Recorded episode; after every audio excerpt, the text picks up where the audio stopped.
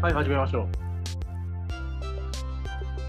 すごいよくわかんない。お願いしはい、よろしくお願いします。よろしくお願いします。よろしくお願いします。はい、プロトタイプラジオ第4回公開収録。今回はあのライターでありエンジニアである唐揚げさんをゲストに招いて、あのー行っていきます。もともとこのプロトタイプラジオは高口さんと僕がなんとなく音声メディアにも手を出してみたいということで、とりあえずポッドキャストをやってみようということで、あの半3ヶ月前ぐらいから始めて、なんとなく月1回ぐらいのペースでゆるくあの対談をしているものです。そしてあの第3回で執筆環境の話をしようというふうに思ってあのまあまあ面白い話ができたと僕は思っているんですが部活にも Zoom の録音を忘れてしまい幻の回になってしまったのであのその回をああ幻になったなということをつぶやいたら唐揚げさんがあああの回聞きたかったって言われたのでじゃあちょっと2人だけでもう1回喋るのはテンションが続かないので唐揚げさんもぜひゲストで入ってくださいよということであの入ってもらって今回につながっていますよろしくお願いしますよろしくお願いします。よろしくお願いします。唐揚げさんと僕って多分どっかでお会いしたことありましたっけ？ありませんでした？あの、多分メーカーフェアで私が一方的にあの見たことはありますね。えっと、まあその時多分私の方あの認識されてなかったと思うので、あの2018年の秋パーティーとかにも行ってましたね。そうなんですねメーカーフェアと秋パーティーでなんかおどギャル電さんとかと踊りまくってました。はいそうですありがとうございますありがとうございますあれ最高でしたね。秋パーティーあのそうスケールしないこと以外はもう素晴らしいイベント好きでした。いや、はいあれはすごい刺激的でしたね。あれはまたやりたいんですけどあの秋パーティーというのはメーカーフェアの後にあのクラブとインターネットは相性がいいっていうふうに僕が一方的に言い出してあのクラブに あので で昔ほんの一時期だけ秋葉原にモグラっていうネットワーク回線がすごい強い地下のクラブがあってそこで床にブルーシートを敷いてみんなで轟音の中でネットワークを組んであのパソコンを使うっていうカルチャーがあったんですよね。でそれは10年ぐらい前に10人ぐらいがやってたんだけどもう一回現代に蘇らせようみたいなことも付け加えてテクノロジーインターネットダンスみたいなことで始めたんですがあのそもそもオーガナイザーの私があんまり日本にいないということもありあのあと秋パーティーを始めた時は二十歳ぐらいだった一緒にやっていたオーガナイザーや DJ の人たちが10年経つと30歳になって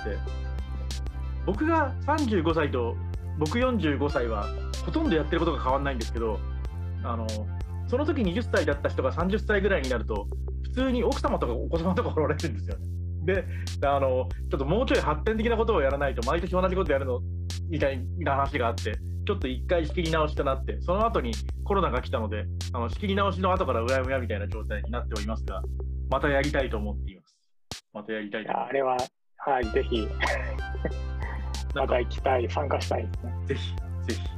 なんかああいうわけわかんないうるさいところの方があの気がつくとメールが打てたりとかしますよちょっとわかんないです。言わってなかったです。ツイッターがはかどったりとかあ、まあ、ツイッターでもはかどるかもしれないです。いやなんか最近そのまたシェンゼンであの折りたたみキーボードとあのスマホを持ってあの出先で打った方がなんかなんだろう。机に向かってああ締め切りがあるなと思って書くよりも良いものが書けるんじゃないかと思ってあの最近そうですね出先の喫茶店とかであのキーボードを打つのにあのちょっと好きになってなるほど。なんかあの書くって決まったものと内容は決まってないけど締め切りが先に決まってることってあるじゃないですか。そのなんか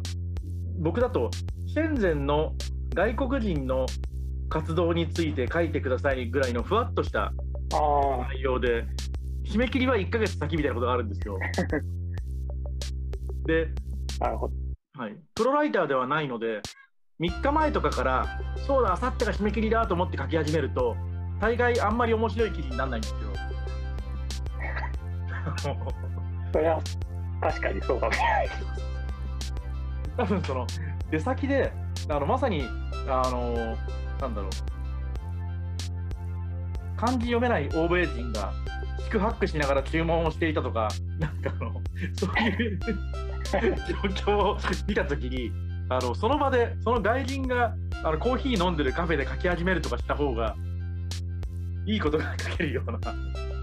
気がして。でスマホにおあのモバイルキーボードをくっつけてやってるんですか？そうなんですよ。あの半あ。3ヶ月前ぐらいにスマホをあのすごいでかいのに変えたんですよ。あのシャオミが出してたミックスフォールドっていう折りたたみで。きるや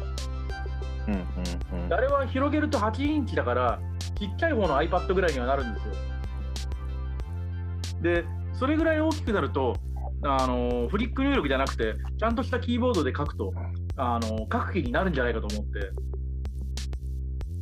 で多分あと12ヶ月ぐらいはこのなんか精神的なドーピングが続きそうな気がする。なんかうせっかくゲストに唐揚げさんが来てもらったのに高須さんの話を掘って申し訳ないんですけどそのスマホの入力の IME って何使ってますか？Google です。パソコンと同じです。なるほど僕これは僕は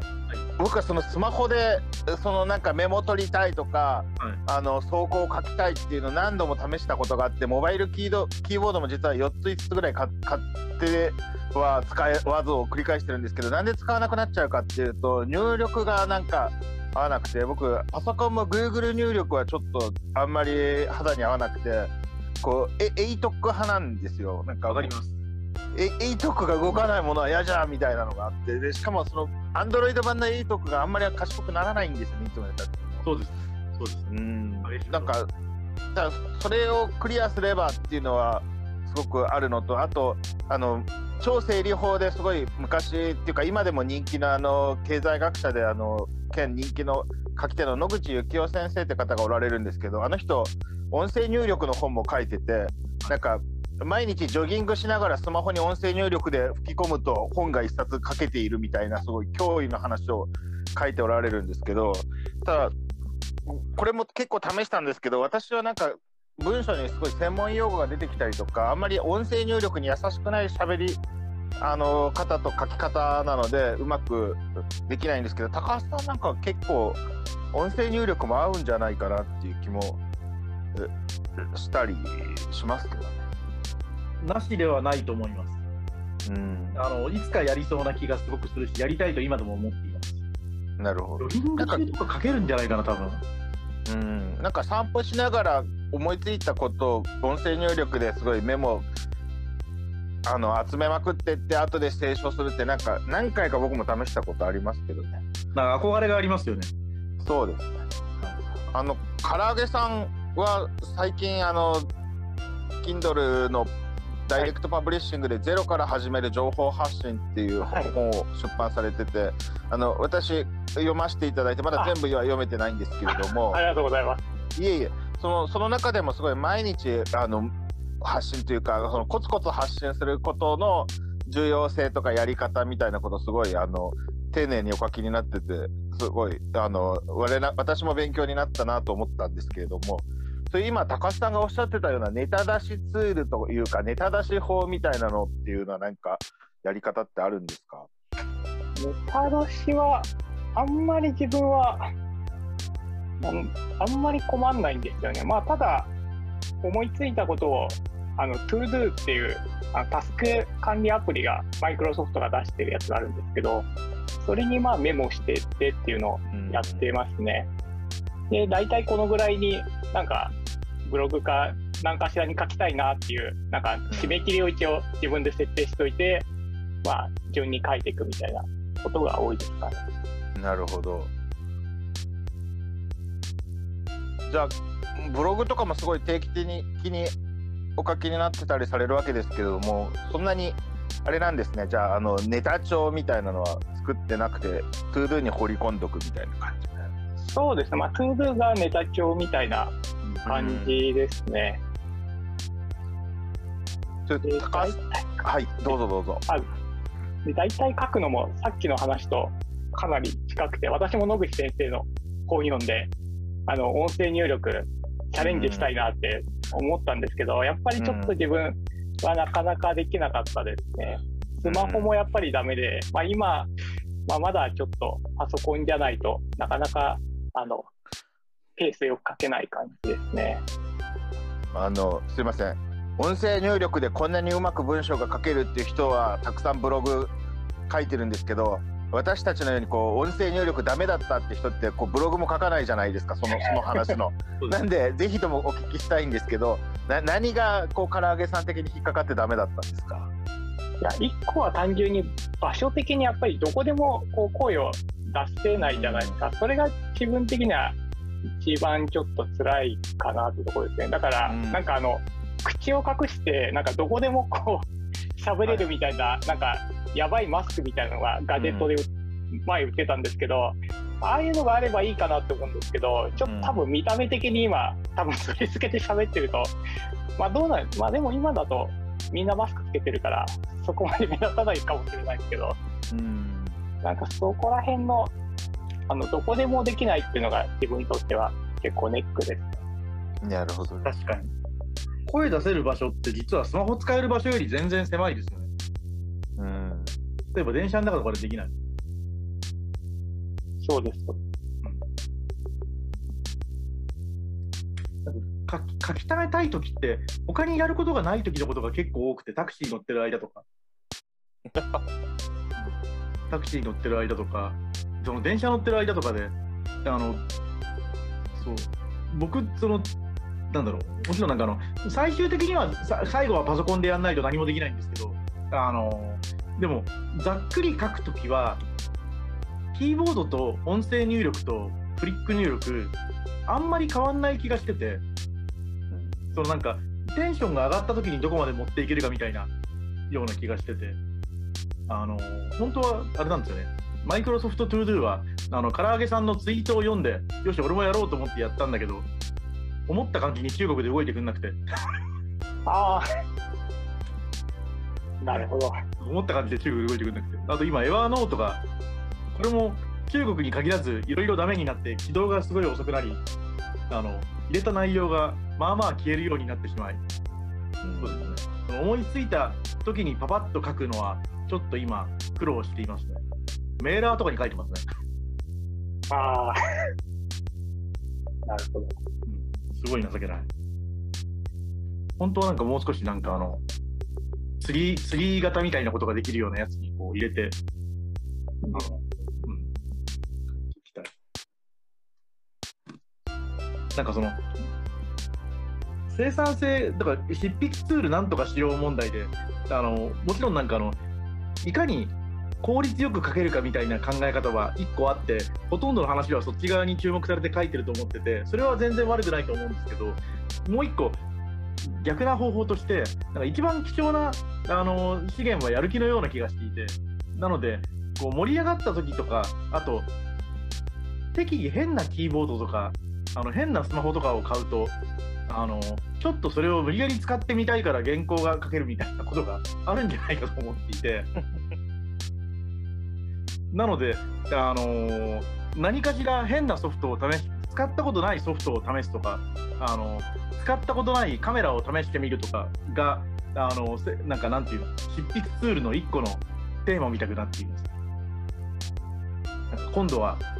なんだろう、VS コードで書いてみようとか、なんか GitHub で書いてみようとか、なんかマークダウンをやってみようとか、なんかそういうのが、あの、一個原稿を書くモチベーションになっている、モチベーションというか、あの、なんだろう、書くきっかけみたいなのになっている気がしないでもないです。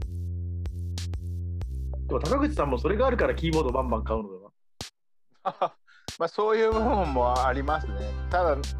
なんだろう結局モバイルキーボードってなんかチャッチーンでなんか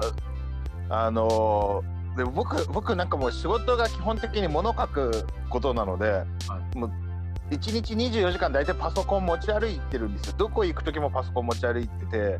あのスポーツジム行く時もパソコン持ってってなんかメールが来たらその場でスマホ開いて返信するぐらいの勢いなので実はモバイルキーボード持ち歩く意味があんまりなかったっていうことがそのうち発覚するんですよね。わかります。うんちなみに高口さんはそそプロフェッショナルライターなので多分この3人の中では一番あのパソコンとキーボードを実は持ち歩いている。まあ、うん、でもどうどうなんだろう。なんかあのーエンジニアソフトウェアエンジニアの人がたくさんキーボードカチャカチャ叩くんだろうなとかあとゲームのシナリオライターの人とかってあの何文字書いたかじゃなくて何キロバイトであのおデータ量テキストファイルのデータ量であの仕事の数を評価するみたいなことを言うじゃないですか。多分その域と比べると全然だなっていうのはあるんですけど、うん、書いてる文字数というか押したボタンを押した回数はっていうのはちょっとあるかもしれない。高口さん、どっちかっていうと、あれですよねあの、難しいじゃなくて、ちゃんと時間がかかった原稿を書きますよね。伊達に辞書を20本持ってない。いや、なんかそう、だから文字書くよりも調べ物してる時間の方が長いのかなみたいなところは結構あったりするかもしれないでもなんかそのなんかき昔から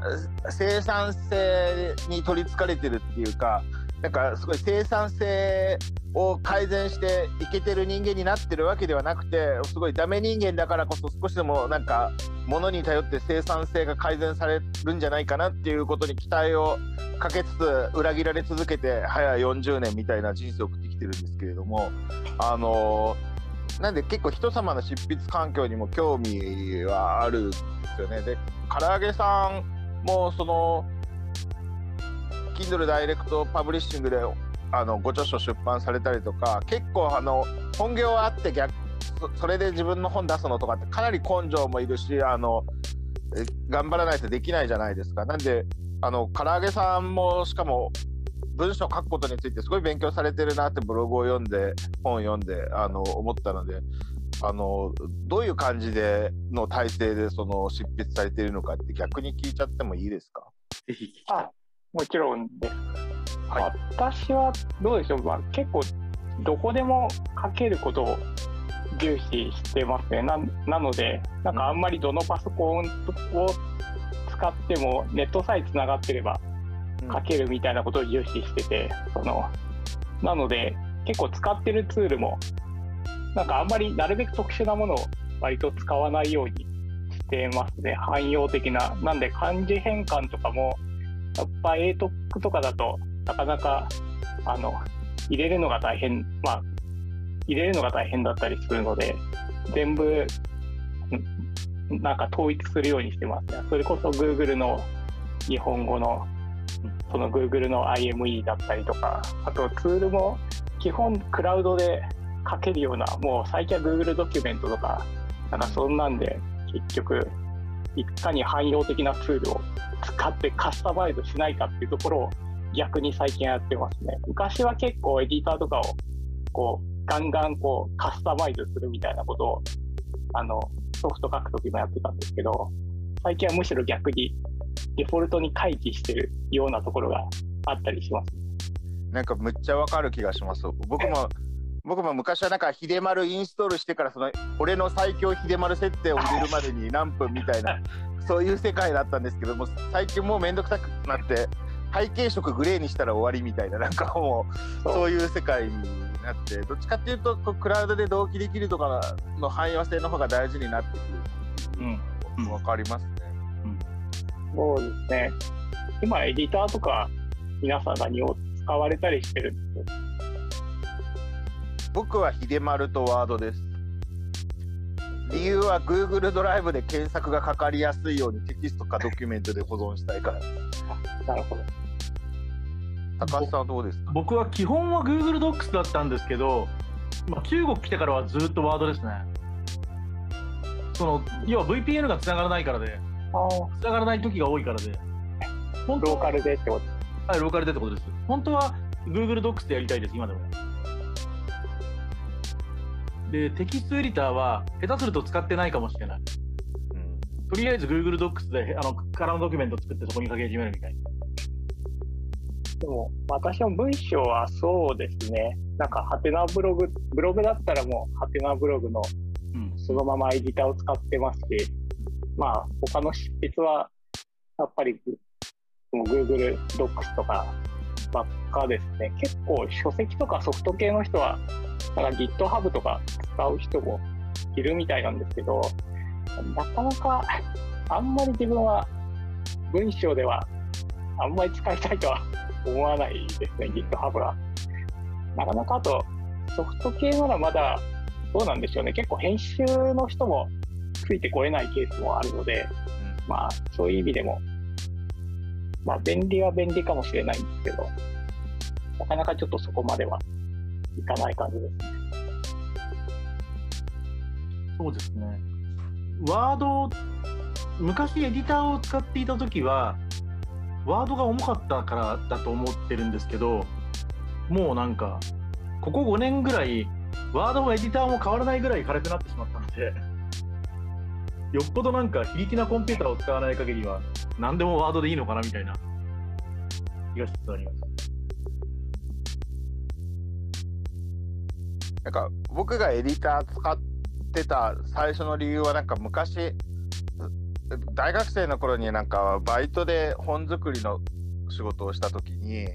あのワードとかってあの文字間勝手に詰めたりとかなんかいろいろ余計なことするじゃないですかそのそれでこうテキストはきっぱりこ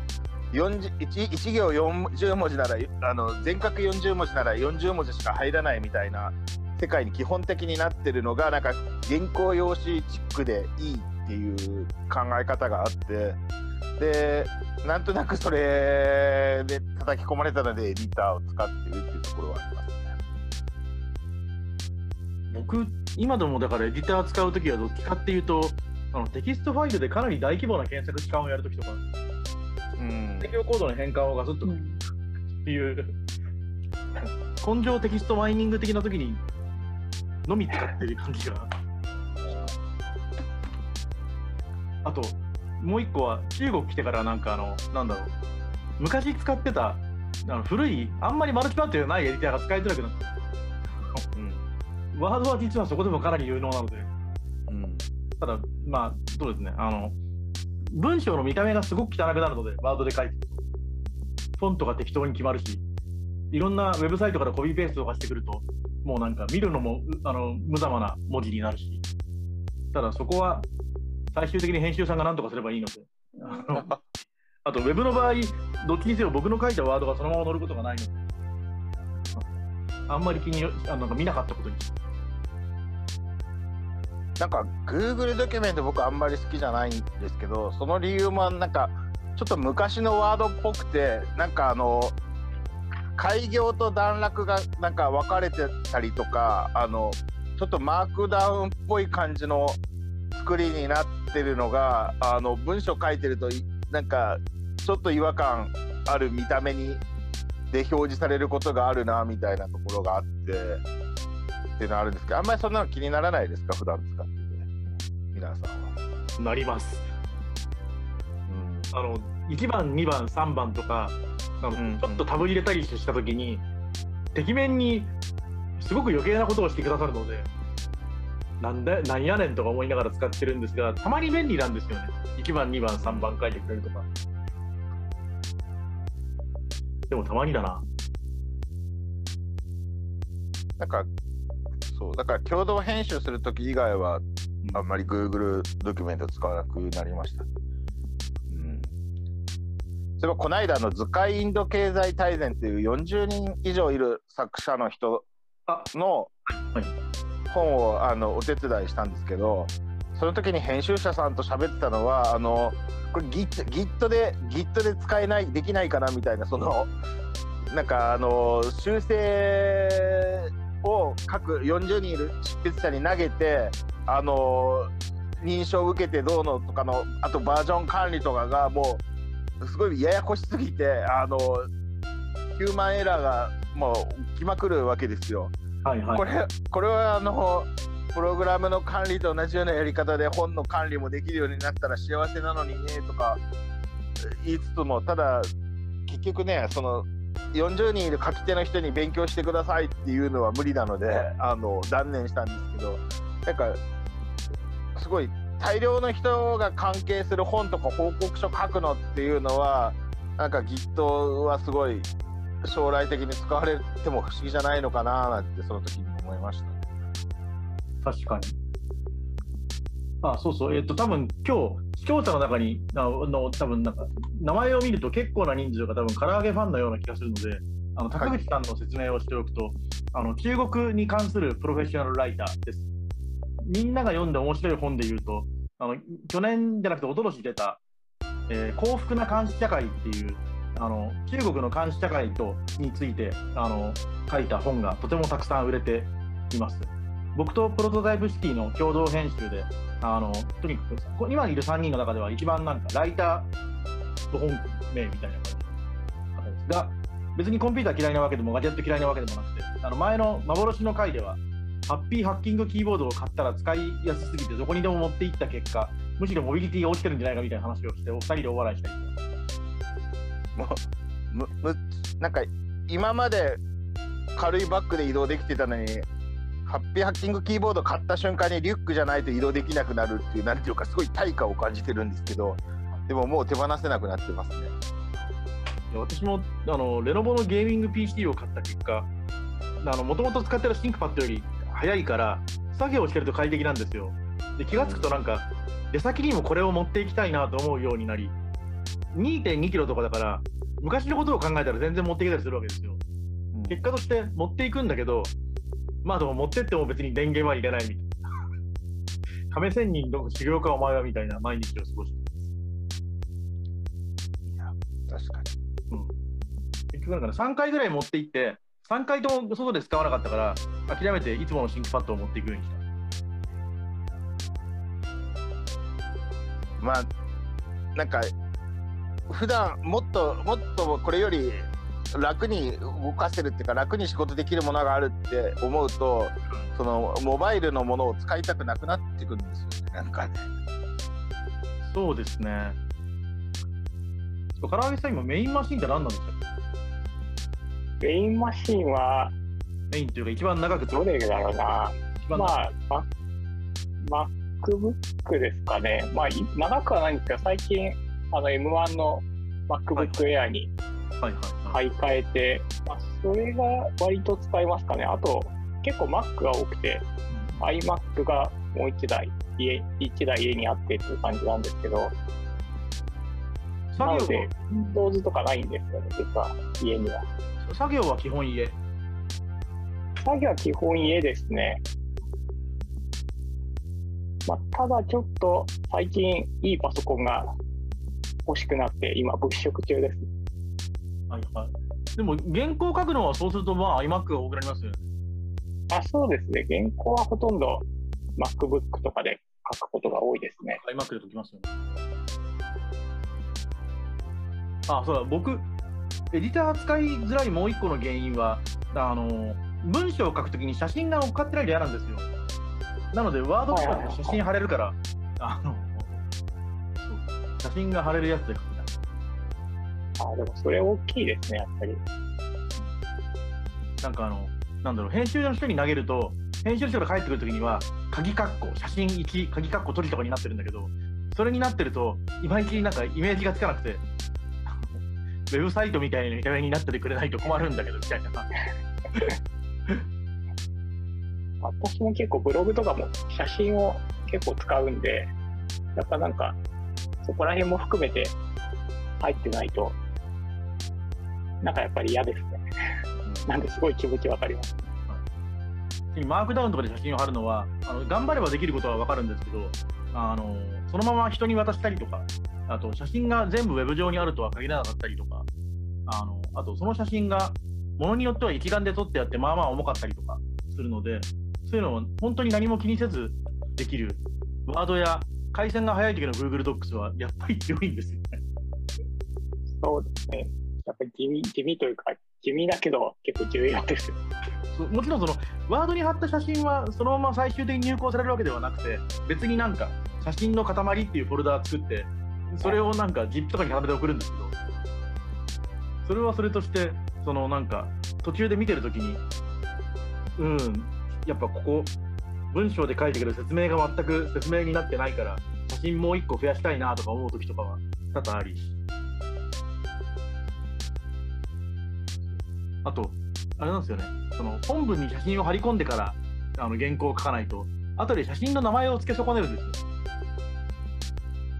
あの HTML 的に書いちゃって001、002って写真の名前つけておくと、あの途中で写真増やすときとか、えらい大変になったり、あとあの番号を付け損ねっていうか、番号と写真がイメージつかなくて、あの3番なんだけど、実は3番じゃないところに置く写真だったり、しかも編集者とか、最終的に作業する、あの HTML にする人はその辺何も考えずにあの HTML にするので、あのウェブに上がってから気づくみたいな、こっちも。そうか、みたいな。今更直すのも面倒くさいしな、これまあ、これはこれで分かん ないからいいか、みたいな。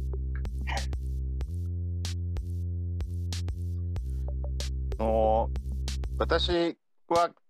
Kindle ダイレクトパブリッシングで本を出したことがないのでその話興味津々なんでちょっとお伺いしてもよろしいですか？そうでした。うん。はい。かこう唐揚げさんはそのあの KDP で本作るときってモモビモビファイルを自分で作んなきゃいけない感じなんでしたっけ？あれ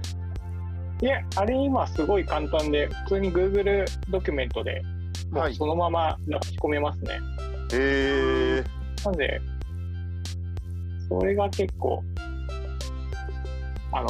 いいですね。なんで、Google ドキュメントが、あ、正確には、あの、Word のファイルならいいんですよ。だからはい Google ドキュメントで書いて、一回 Word にエクスポートして、で、アップすると、まあ、それなりにいい感じに、あの、まあ、Amazon さんがやってくれるんで、で、はいそしたらと出せるって感じなので、なるほどはい。なんか昔はワード入稿とかするとなんかここが気に食わんとかおっしゃってる方がすごいたくさんいた気がするんですけど今は結構じゃあアマゾンもおしゃれというかそこら辺はちゃんと分かってくれくれるようになってるわけですね。まあ、あの、まあ、あの、そうです、私の書籍のレベルですね。あの、まなんか、めちゃめちゃ理想的ってわけではないですけど、まあ、まあ、このぐらいなら、まあ、なんとか許容範囲かなっていうなるほど。感じですね。はい。何でもワード揃えてもらえるからありがたいですよ。あの、DeepL が食べてくれるのもワードだけだし、DeepL が食べてくれるのもワードだけだし、あの、脚注とか、あの、目次の自動生成とかをしてくれるのも、あの、今は Google Docs もしてくれるけど、でもいずれにせよ、一回ワードに変換すると、そういうツールが後から合わせてくれたりとかするし、早くデジタル庁のパワーでこう一太郎ファイルを DeepL が読み込めるようにしていただけないとちょっと日本の国力が問題になりますよ。でももちろん僕は、なんだろう、えーと、マークダウンも書く、まあ、マークダウンやテキストエディターも書かないわけじゃないんだけど、何も考えてないときは、なるだけワードにしとくと、いろいろ楽ですよ。その、なんだろう、全文検索するツールもワードだけ読んでくれたりするじゃないですか。そうですね。あのクラウドにでもなんか入れとくと、そのなんか、だだえっとなんだっけ、エバーノートとか、なんとかクラウドみたいなやつも、あの、ワードは中まで読みますみたいな。うんなんかむか昔のその何？オフィス95とかそういう頃はなんかワードしねえとか思ってたんですけど今ワードもそんなに悪くないし、まあエコシステムが強力すぎてなんか僕僕は心の中ではいまだに一太郎派なんですよ。でパソコンにも一太郎がインストールされてるんですけどもうなんかこのこのここまで一太郎愛が高い僕ですらもうなんかねあのーお手伝いできないというか参入できないこの状況にねなんかこう悲しいものを感じてしまうわけですけれども。だからなんだかんだ言いながらバージョン上げるたびにあのユーザーインターフェースとかは本当にひどいなと思うし毎回そのなんかなんか写真を入れると他が全部ずれるとかも本当ひどいなと思うんですけどでもその一方であのちゃんと XML に対応して他のツールから読みやすくなったりとかあの大大したものだなとは思います。あの昔全然使えなかった Excel を中に貼り込んだ時に元の Excel まで追っかけていけるとかあの重たいのが軽くなるとか。この辺はありがたいというか、なんか、前のラジオの時も問題になったんだけど、唐揚げさんもそういう問題あるかもしれないんだけど、あの昔書いたものを引っ張り出すのがとても面倒くさくないですか？あー、それはあるかもしれないですね。どうやって解決すればいいのかみたいな時に、とりあえず Google Docs とか Word で書いとこうみたいなのが一個の選択肢。そうですね。なんか、最近はなるべく、そこら辺も意識して、Google ドキュメントとかに書いてるところはありますよね。そうなんですね。結局、執筆ツールと言いながら、ほとんどワードの話に終始すると。いや今ね、執筆を超えて、前もそうなんですけど、情報管理とかの方が、情報管理そうとですね。どうやってテンションを上げるかが多分一番大事です。結局そこの方が重要だっていう。いやなんだろうもうむ昔は結構そこが環境が整ってなかったからみんなこだわりの環境を整えるのに必死になってたんですけど今も唐揚げさんもおっしゃったように何でも結構普通にかけちゃうっていうのが時代の進歩なのかなっていうのを感じますね。確かに。確かに。そしてそうなると、あのなんか昔だと毎日書くとか、もう辛くてやってられなかったんだけど、最近だと、まあブログとかだとそういうのも増えてきたし、あの僕程度でも週1本とか書いてるから、そうすると次は情報管理ですよね。いかに何回も何回も何回も、あの M5 スタックは2015年にあのあの中国南ファン電力にえっと勤めていたジミー・ライがスマートメーターをみたいな、なんかあの20回書いたことの21回目とかも書きたくないわけですよ。なのであの昔書いたやつをサクッと引っ張り出してきてあのこれからコピーペーストしてちょちょっと直せばいけるわみたいな状態をどう作るか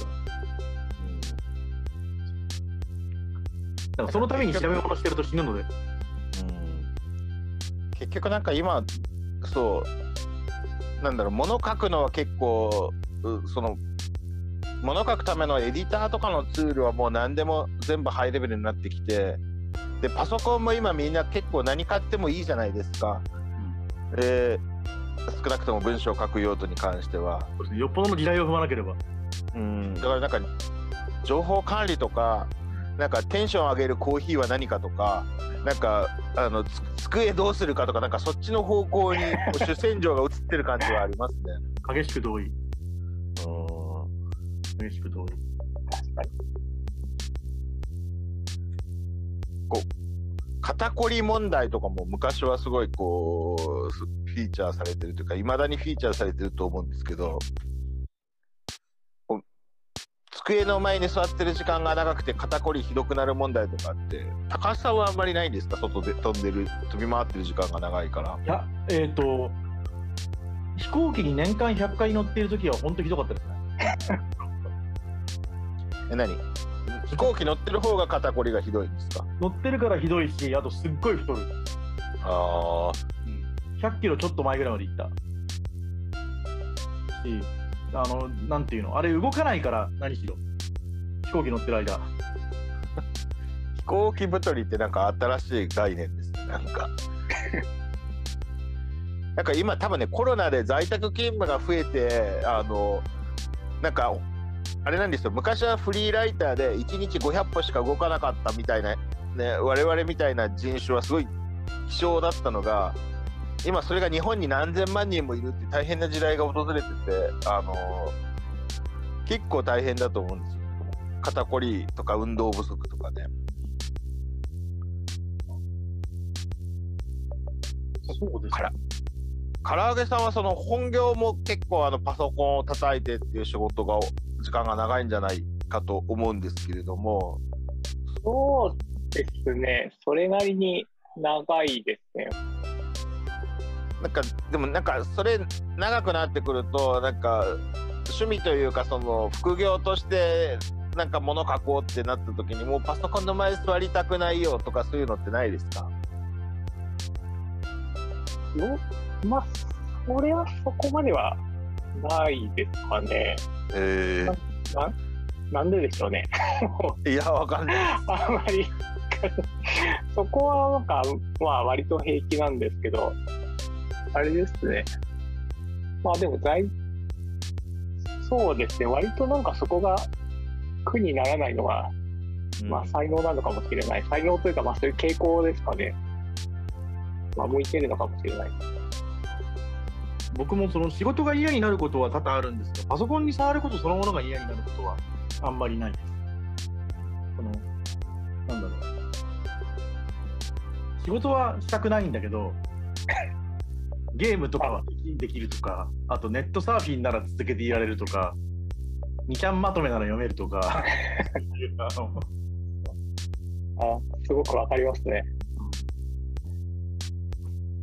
でもなのでたかはい、一番ダメな時に使ってるツールはタブレットですね。ああ、それはそうかもしれないです。結構、ゴローンとして、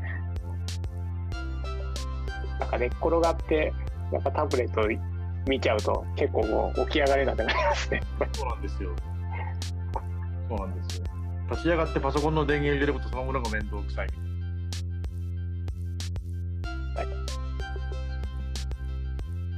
あんまりタブレットは、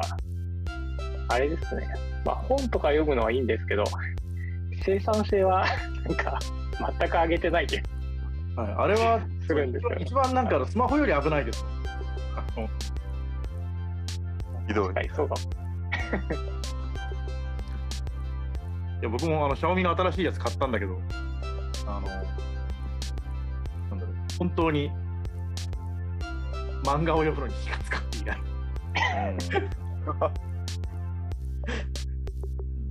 そうですね。結局確かに本読む、ほとんど本読むぐらいですね。本と漫画。あれ結局あの、家族で共有するタブレットは何にな何になったんでしたっけ？唐揚げさんがちょはい、っと Kindle、Kindle ですね。Kindle HD を、あ、Kindle Fire か。Fire HD でしたっけ？あれだと、はいあれと Android の Kindle アプリは違うんだ。あれと、Android の Kindle アプリ、Android はちょっとわからないんですけど、iOS のあの Kindle アプリとは違ってですね、なんか共有とかが確か、あはい、iOS のアプリはないです。ないです。はい、ないです。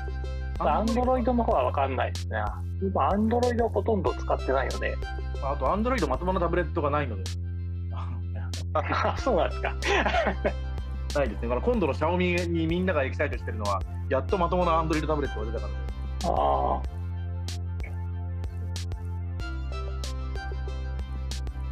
ちょっと前に唐揚げさんが家族で共有する Kindle コンテンツを家族で共有されたいという話をしていて、あのいろんな人が唐揚げさんにリプライをして、あれがいいよ、これがいいよみたいな、そういう話をしていた。しかし実は、あの僕も含めてあのアドバイスしている人間の大半は実は家族持ちではないので、あの一番根っこにある共有したいというあ、なるほど。あんまり分かってない。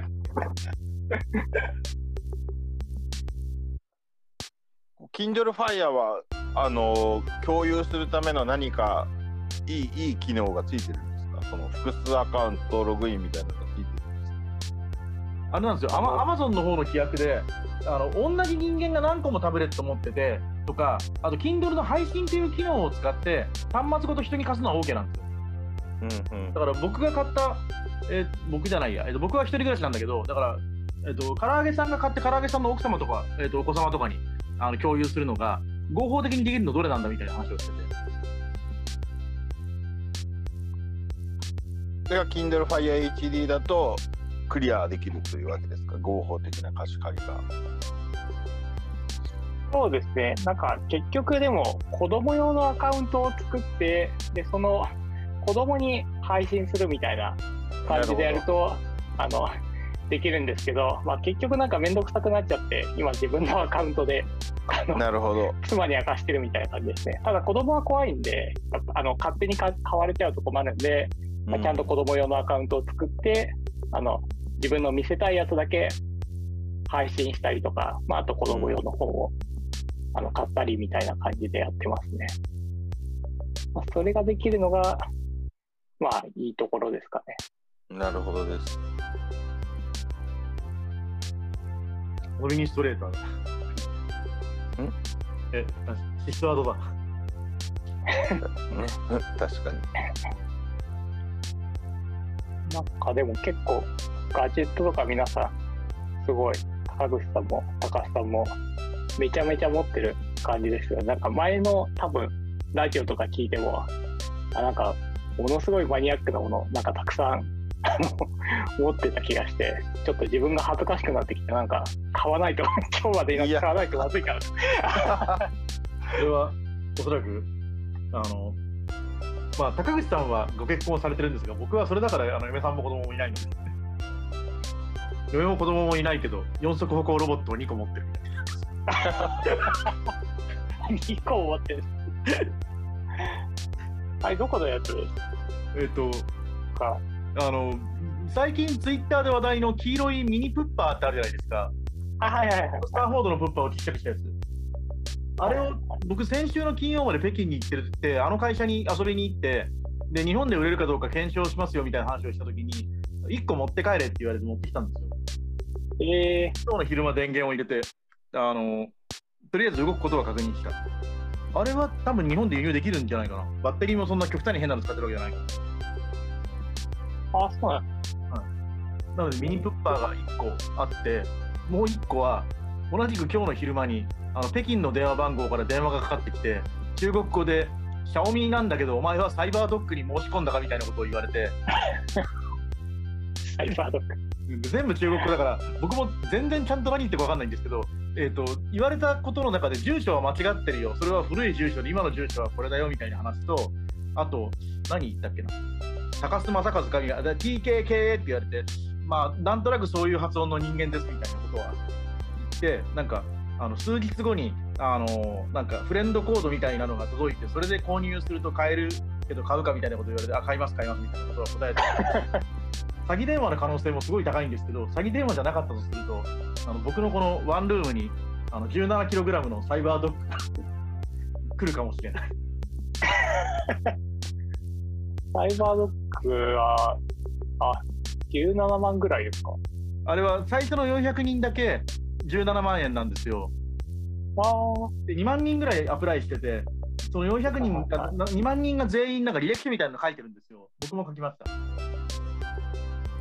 メーカーフェアたくさん行ってますとか、日本で有名で本を何冊か出していますとか、あの Facebook に3000人あの観察あのニコ技コミュニティのメンバーがいますとか、あのサイバードッグ買ったらあの一緒にセグウェイに乗って華強北を歩きたいですとか、なんかそういうふうなことを中国語で書いて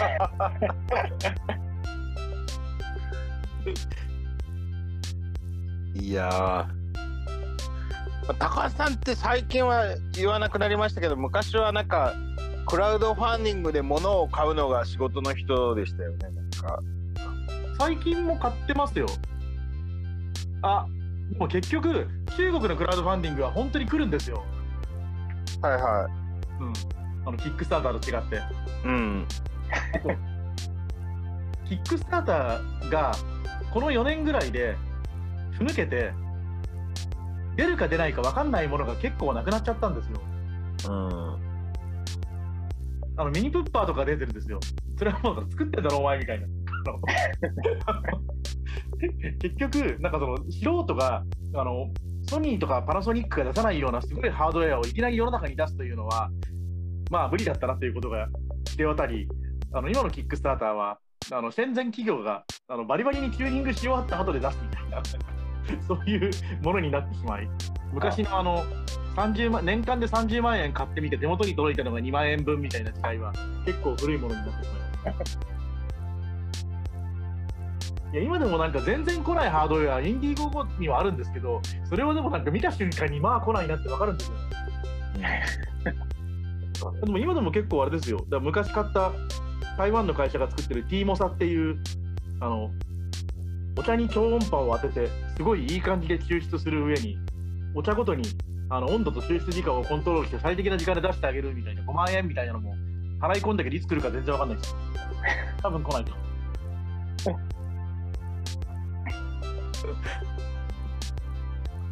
そこにこう今日のテーマである執筆環境ツールとか全然出てこないんですか？キーボード前買いましたね。それもこれ来てないですね。3万円ぐらいしたけど。キーボード来ない、キーボード来てないですね。僕なんかガジェットで生産環境を上げるんならフットペダル昔買おうかどうしようかですごい悩んでた時があってあのテープ起こしとかやってた時とかこう一瞬もなんか3秒戻るボタンとかフットペダルでやりたいとかなんかあるんですよねでそれそういうの考えてるうちになんかシフトシフトを割り当てたフットペダルを足元に置いておけばいいんじゃないかとかなんかこういろいろこう妄想がはかどってってなんか何個付きのフットペダル買おうかなぐらいのところまでなんか行った時になんか急に熱が冷めて買うのやめちゃったことがあったんですけどなんかこうね最終的にはこう小室哲哉のキーボードやぐらみたいな執筆マシーンを作りたいっていう時期が昔はありましたよね。高口さん何しろポメラ買ってましたからね。うんプログラマーはまず買わないポメラ。本当に原高口ポメラ。から今回の視聴者が何名かご存知かよくわかんないんですが、昔キングジムがポメラっていうすっごいいいメカニカルキーボードと ATOC を積んで、液晶は電卓の液晶みたいなすごいちっちゃいやつっていう端末を出してて、あでも今もまだありますよね。まだあるんだあれ。今出してると思いますけど、ちょっと進化して、ただ進化してるのかわかんないですけど、過去ここ数年は新作が出てないかもしれないですね。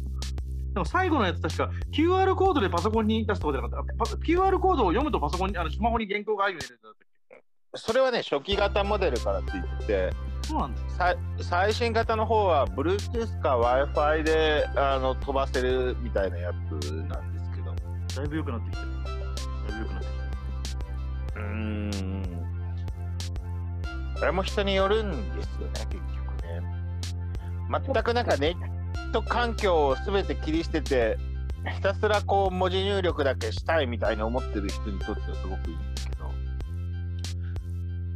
ちょっとだけ調べ物したいとか思った瞬間になんかもうパソコンパソコン持ってこいみたいな話になってくる。ポメラちょっと欲しい、欲しい気はするんですけど、はい多分ちょっと自分には向いてないかもなとは、とも感じますね。うん、っていうかもう唐揚げ 唐揚げさんそ Google ドキュメントで書いてるとか言ってる時点でもうアウトですよ。まあそうですよね、多分。僕があのでかいスマホ折りたたみキーボードになったのもあのそそれが一番 Google Docs との連携が強くてそのノートパソコンだと連携あの炊き上げた瞬間は連携してなくてちょっと遅れて連携が始まったりとかじゃないですか。はいはないので、全てスマホで済ませるのが簡単で、スマホをどんどんハイパワーにすることで大体の問題が解決するんじゃないかみたいな。ただポメラってすごいキーボードの打ち心地がいいんですよ。キーボードのレベルってめっちゃ高いんですよ。なんかそういうこうもものにこだわってるところがなんかすごい日本っぽい感じっていうのは。まあ、打ち心地いいんですね。まあ、結構キャッチーのかと思ってます。あのポメラも何種類かあってあのなんでしょう折りたたんでる状態からガバって開くタイプのやつはちょっとあの合成が足りない感じはあるんですけどそうじゃなくてあの細長い最初からキーボードの形になってて蓋開けた瞬間に打てるやつなんかだとかなりしっかりしてるしまあ開けるタイプのやつでもなんか普通のモバイルキー安物のモバイルキーボードと比べるとだいぶ打ち心地はいい感じですね。でなんか小説家さんとか結構あの頭の中にある文章を打ち出すだけみたいな人にとってはすごいポメラ最高っていう人うんうんうんさあちなみにだからククラウドファンディング生産性向上ツールは今も相変わらずバカバカ買っていてあの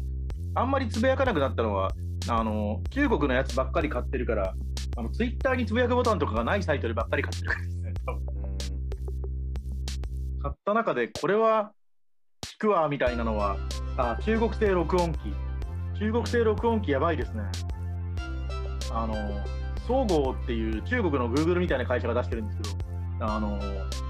2万円1万5千円ぐらいの録音機買うとあのクラウド翻訳機能が無限についてくるんですよ。会社が潰れない限りあの翻訳データをネットに上げえあの翻訳じゃないやえっ、と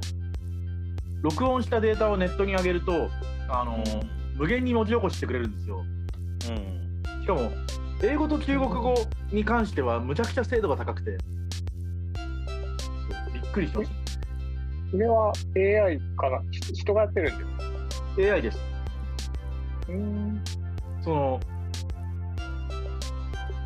僕が書く、えー、と中国語でインタビューしたように書いてある記事は全てその録音機のおかげで後で聞き取ってもらってあの AI で文字起こししてもらってそれを DeepL とかにかけることで成り立っているので。いや前さすごい感動したことがあってアリババの発表会に行った時に、なんか隣に座ってる席の記者さんが、うん。まさにその録音機を使ってあの中国語を録音してそれを AI であの文字起こししてそれ DeepL で英語にして、はそれ貼り付けてなんかリアルタイムで記事更新しててすごいとか思って感動したことありますね。はい、大体同じようなことをやっリアルタイムじゃないけど同じようなことをやってて、録まあ、あと録音機もあのリアルタイム録音で翻訳するやつとあの1回貯めてから録音するやつがあって僕が持ってるのは貯めてから録音するやつなんですけど貯めてから録音するやつの精度は半端ないんですよ。そのどれぐらい半端ないかというとだから僕がよく書いてるシェンジェンのインタビューとかでその M5 スタックの社長のジミーがしゃべるあのシャガー、ヨー、ウェンティーナ、ESP3R、ブラブラ、あのエスプレッシフ、ブラブラみたいな英単語がバカバカ入ってくるあのやつを本当に綺麗に出すんですよ。えなんであのマイコンとかチップセットの名前がいきなりあの、がっつり出してるのか、信じられない学習してるんですか？中国は音声認識レベルめちゃくちゃ高いですよ。そうなんかそれいろんな諸諸説があって一つは中国語って成長があるから音声認識にそもそも日本語より向いてんじゃないか説っていうのともう一個は何しろその英語と中国語って研究者の数とコーパスの数が本当にシャレになってる子多いのでそれであの何も考えずにぶん殴るとあの精度が出るんじゃないかっていう。なんか僕、ど素人ですけど、成長は違う気がしますね。だって、正しい成長で喋ってる中国人ってあんまりいないと思うから、はい僕も同感です、うん、うん、僕はデータとあのなんていうかその単純にあのあの研究者の数が多いのとあのデータ量でぶん殴っているうん僕は文字起こしは iFlyTech 派なんですね。iFlyTech はあのやっぱり中国の AI 企業なんですけど、iFlyTech の AI 文字起こしって AI だけにお願いするパターンと AI プラス人間っていうパターンがあって、AI で文字起こししたのをさらに人間が聞いて構成してくれるっていうのもあるんですよ。うんうん。これかなりの無敵で、なんか、なんか、しかも激安の料金で、凄まじい高い精度であのやってくれるので、あのなんかインタビューするとき、なんか中国語で、中国語で録音することができれば、すごい安い値段でテープ起こしができるけど、日本語で文字あの録インタビューするとあの結構お高い値段を払って文字起こししなければいけないみたいななんか経費的には中国語でインタビューさせていただきたいんですがみたいな世界になりつつあってちょっと面白いですね。確かに。あそれで言うと今日のすごいラジオっぽいテーマだし唐揚げさんも聞きたがるような話で言うとそうです今の中国語の生産環境すごいいいですね。むちゃくちゃ良い。むちゃくちゃ良い。その文字起こしが楽。ああ、その翻訳が翻訳とかその聞き聞くのが無料文字起こしが無料あとあの素材集とか見つけやすいんですよ中国語。そう ちゃんとあのイリーガルじゃないやつ。え。いいがじゃないやつ。あの、バイドゥ文庫とかで、例えばなんか、なんだろう、行政用のテンプレートとかを作りなきゃいけない時とかも、あの、バイドゥ文庫の中の検索で探すと、大体の原稿に、あの、これがビザ申請用の、あの、職歴テンプレートですとか、載ってて、50円とか100円ぐらいで落とさせてくれるんですよ。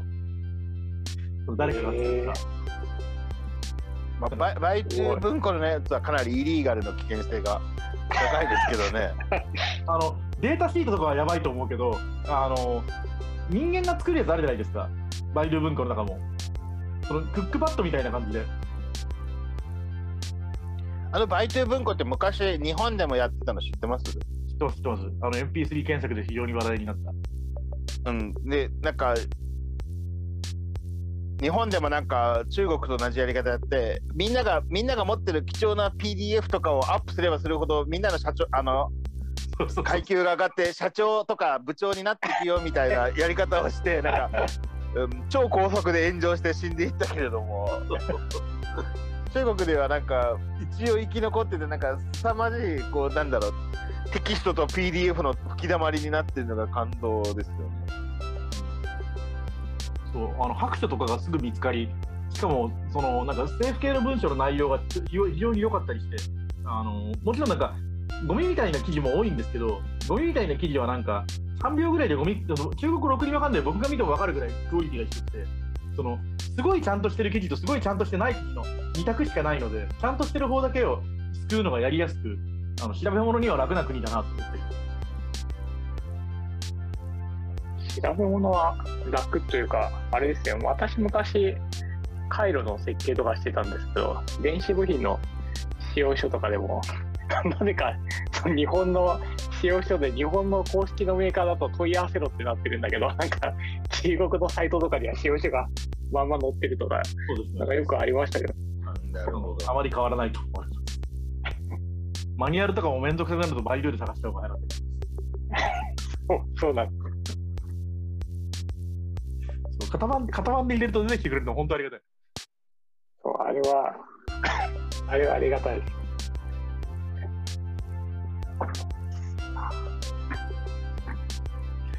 執筆時間の確保とかってどうやされてます？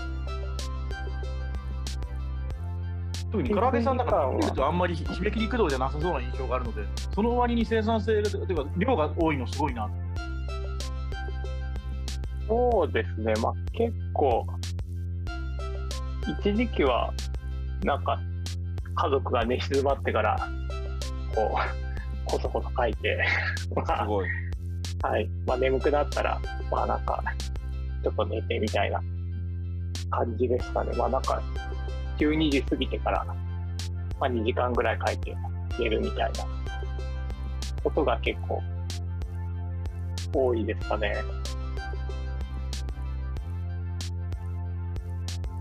夜中ですかね、結構自分は多いのは。根性があるっていうことですねなんか僕僕真っ先に寝ますもんなんかなんか、やっぱり自分も結構、調子いい時と悪い時があって、なんかダメな時はすぐ寝ちゃうんですけど、なんか調子いい時は結構割と、あの、まあそんなに寝なくても大丈夫な感じですか。めっちゃ本も読んでますよねなんかさっき唐揚げさんのブログであのーなんでしょう文章を書く方法っていう文章術の本たくさん読んだよみたいなあのーはいはいはい。エントリーも拝読してたんですけれどもいやこれだけ本読んでて偉いなって思いましたねでもまあ本も、でも全部はやっぱり、最近は結構、もう読まなくなってきた場合も多いですね。あの、えー気になるところ、気になるところだけ読むっていう場合も結構多かったりしますね。あの、目次だけガーッと見て、うんうん はい。まあ、気になるところをこう見てっていうのは多いですけど、最近は。いやなんかそれ正しい読み方な気がしますけどね。なんか僕紙と電子書籍だと紙がすごい優れてるのってそのつまみ食いするのがやりやすいじゃないですか。電子書籍ってなんかあの飛ばし読みしていくのがすごく面倒くさいっていうかあのなんだろう。目次本当に目次だけであのあ面白いところ探すのって結構至難の技じゃないですか。紙の本だとパラパラって見ていってあのできるっていうのがいいのかなっていう気がしますね。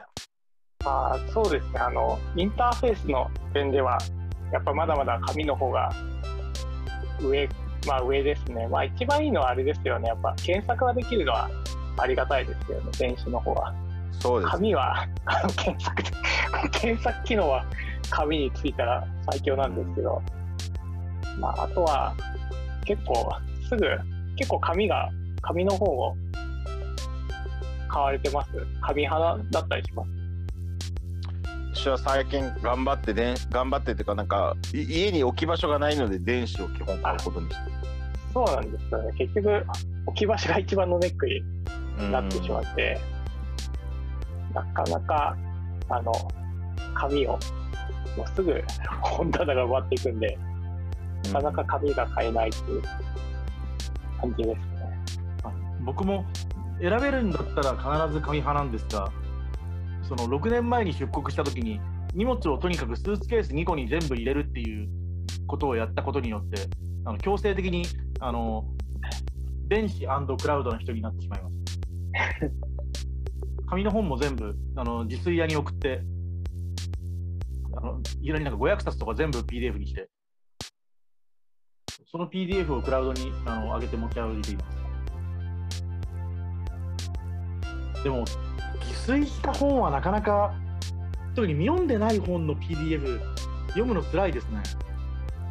辛いですね。うん辛いですね。パラパラ見れないし。そう。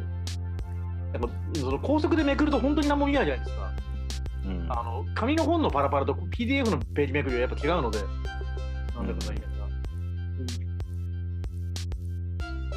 最初はなんかね、1年ぐらいやってれば慣れるだろうと思ったんだけど、6年経っても別にそんなに慣れてないなみたいな感じはあります。もともと嫌悪感はなかったから、今でも結局、外国にいると持って持ってこれないから、あの何でもとりあえず電気にならないと買わないと決めてはいるんだけど、仕方なく古い本だともうに電気にならないから、あの日本のアマゾンで買って、配送先、スキャン業者みたい そんな技が。な、あるんです、そういうオプションが。ええ あるんです。どこのスキャン業者も Amazon から直送する場合って書いてあって。ででも、すごい、そんなオプションがオプションがあります中中国独自なんですか？いや、あの、海外、日本人の間では結構伝わっている。ああ、そうなんです。ええちょっと、いいな。その Amazon の配送先にスキャン業者ってあるんですよ。もう、あるっていうか、あるっていうか、自分で、自分の住所が、だから、か某スキャン業者高須正和ってなってるんですけど、あの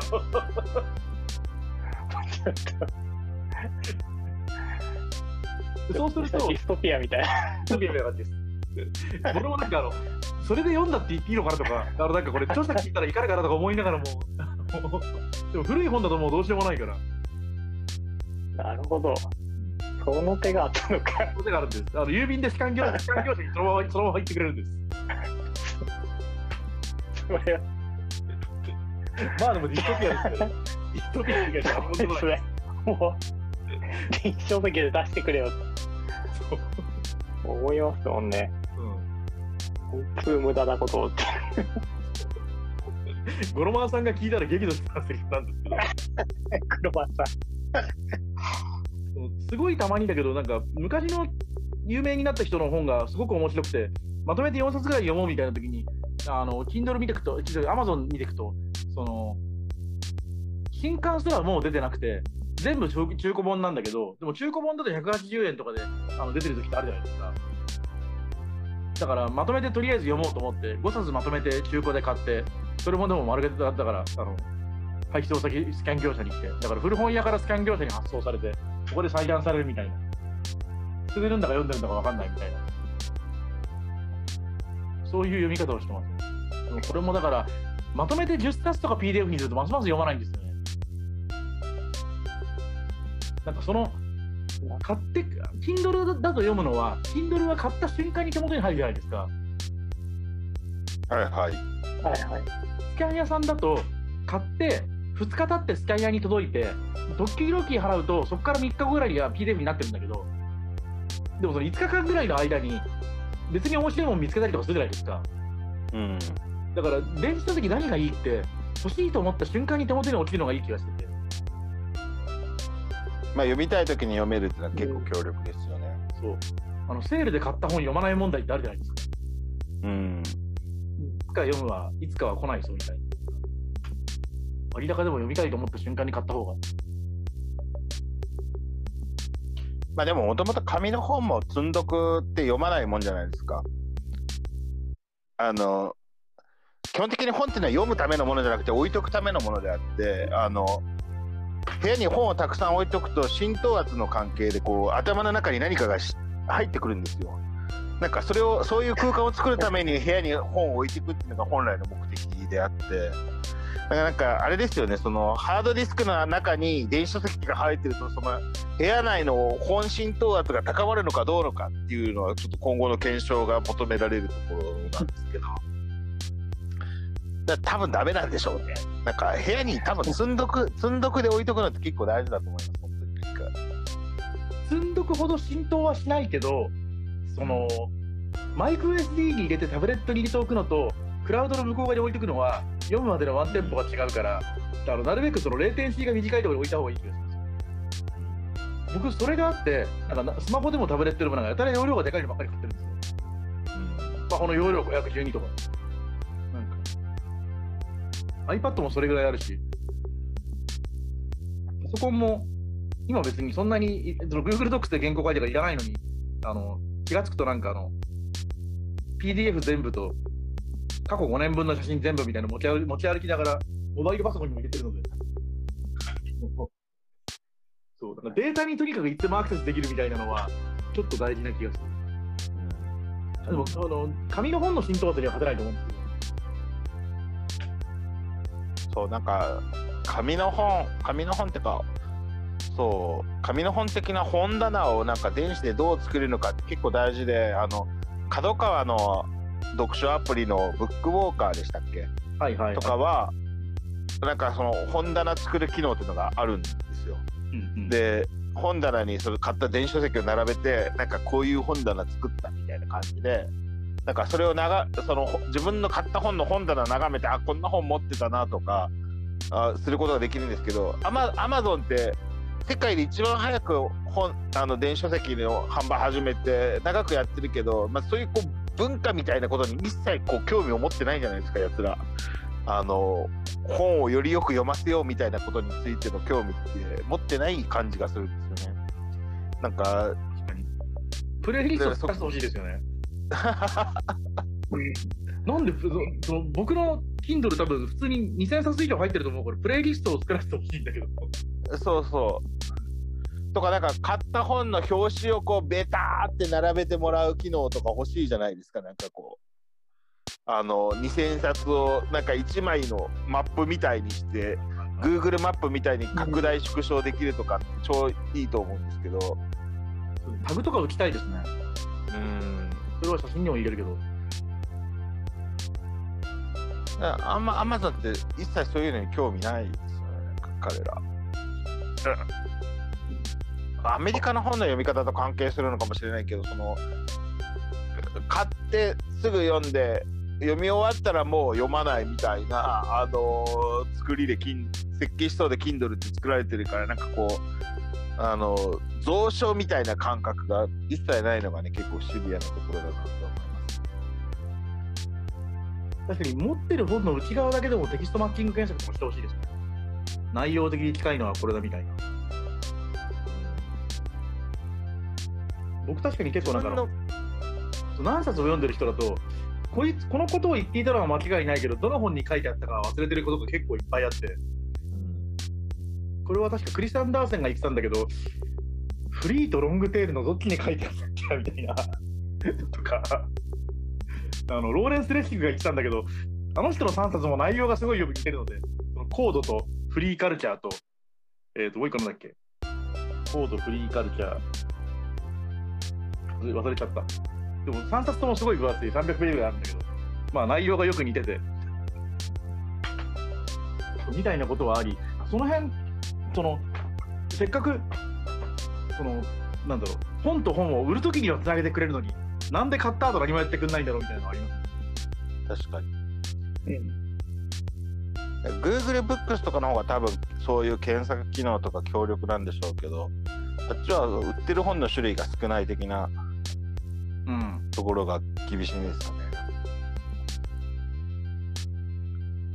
うんと、Google Docs はちゃんと使ったことがないから、なあの、なんとも言えないです。うん。Kindle は Kindle がいいから使ってるというよりは、使い始めて、そこまで不満がなかった結果、もう足抜けができないだけで。それはなんかブログサービスとかにも言えます。別に僕、メディウムに満足とかしてないんだけど、まあもうだいぶ記事溜まったし、足抜けができないし、あの最近、昔からチコチコと書いてきた、ドワンゴのブロマガがなくなった上にコンテンツまで消えますってことが分かって、あの夜な夜なブログを移行しているので、書き出しもできない、あれ。書き出しできないの切ないですね、なんかそれ。でも今書いてるノートもできないんですよ。あへえれはいい理由以外で何者でもないんだけど、なんか始まっちゃったし、あのなんかその今更その、なんていうの、そのだからその辺の自由度がすごい高いツールって、あんまりそもそも PV がないんですよ。なるほど。だからなんか画面作りやった方が流行るんですよ、多分世の中的には。うんそのなんか全力でイービルにやった方が流行るんだけど、で、その流行ってるプラットフォームに行った方が読んでくれるんだけど、お互いなんかリンク貼り合ったりして。そうすると、あの結果が出てこないみたいな。あのそうするとなんか逃げらんないみたいな。なるほそこからハテナど。ブログにしとけばよ。唐揚げさんが書いてるハテナブログは一番その辺が、ハテナブログと、あと Google がやっているブロガーの2つが多分一番リベラル。データもすぐ出せるし。まあ、ハテナもこう、ハテナダイアリーからハテナブログへのこう逃亡期が結構大変だったっていう記憶ないですか？唐揚げさんも最初はダイアリーからやっておられたそうですね、ダイアリーからやってましたね。ダイアリーからやって、はい。であれあれがブログになった時なんかけ結構なんかいろんなことが互換性なくなって辛くなかったですか？そうでもないですか？そうだったっけ？ど、まあでも、そんなに自分は、まあ、しばらくダイアリー使い続けてたけど、まあなんか、そろそろいいかな。まあそんなに困らなかったですね、自分の時は。なるほどちょっとだいぶ昔なので、若干記憶も あれ確かもしれないですけど。え僕も実は昔はハハテナブログとダイアリーやってたんですよねなんかそうだったんですか。うんなんかなんかこう昔はもっと素直になんかウェブの理想とか信じててあのは ハテナのあのキーワードで飛べるリンクがあの世界の情報をつなぐんやみたいなことをなんか素直に信じてたんですけどあのまあ近藤さんに騙されたっていうことでまあ終わりでいいのかもしれないですね。いや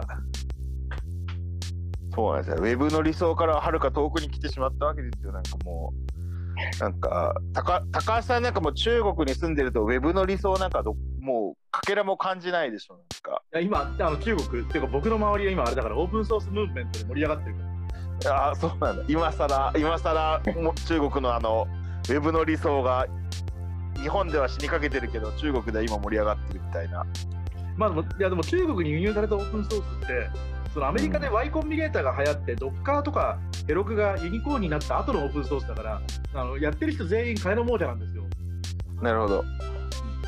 すごいんですよ。なんか日本のオープンソース界にいるみたいな、ちゃんと原理主義であの剣儲けな人が全然いなくて、あのミーティング指定されたら絶対テンセントビデオだし、あの動画後で上げるよって言われると、それはビリビリ動画だし、あのアメリカのオープンソースハードウェアカンファレンスとかだと、あのオープンソースのツールであのツール、Git なんとかとか、G, G なんとかとか、そういうテレビ会議ツールを使わされるし、あのファイルもあのそういうツールでないと置けないみたいなのがあるんですけど、あの中国のオープンソース界はそれないです。なんかこれはこれで、別に僕の国じゃないんで、あの巨大な社会科見学としては面白いんですよ。そのなんかリアルユニバーサル・スタジオを見てるみたいな、こういう空間なんだみたいな、なんかこの、あの高口さんはもうご存知だと思いますが、あのサーバーの開設の前に一回免許取んなきゃいけないんだとか、うん面。白すぎるじゃないですか。結果としてフェイクニュースが出づらいみたいな。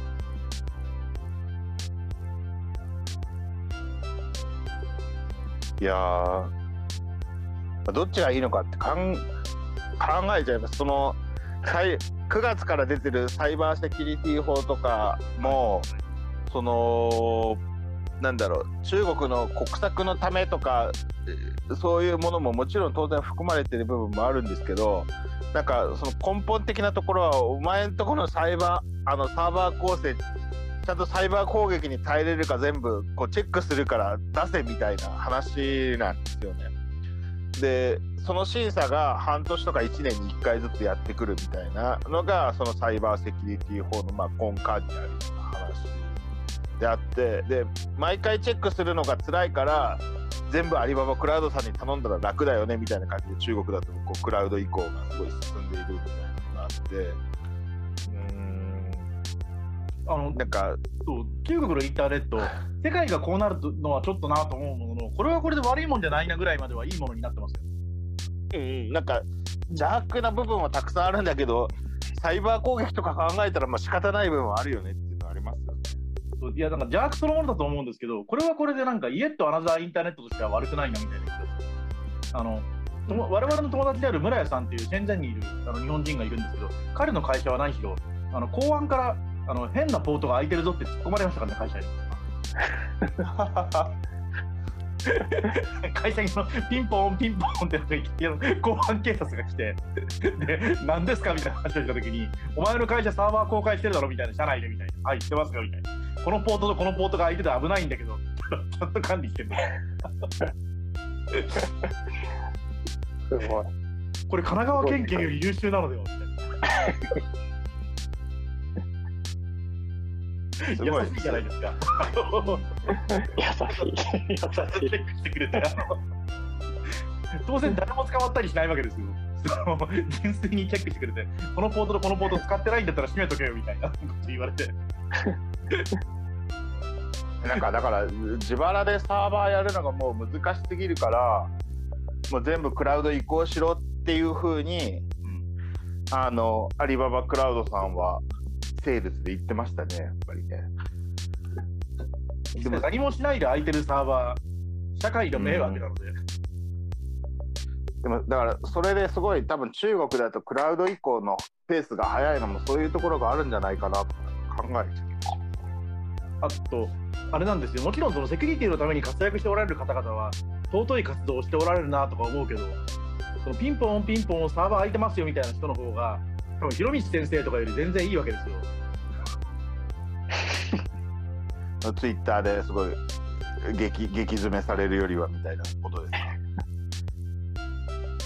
っていうのを見てるとなんかそのなんだろう、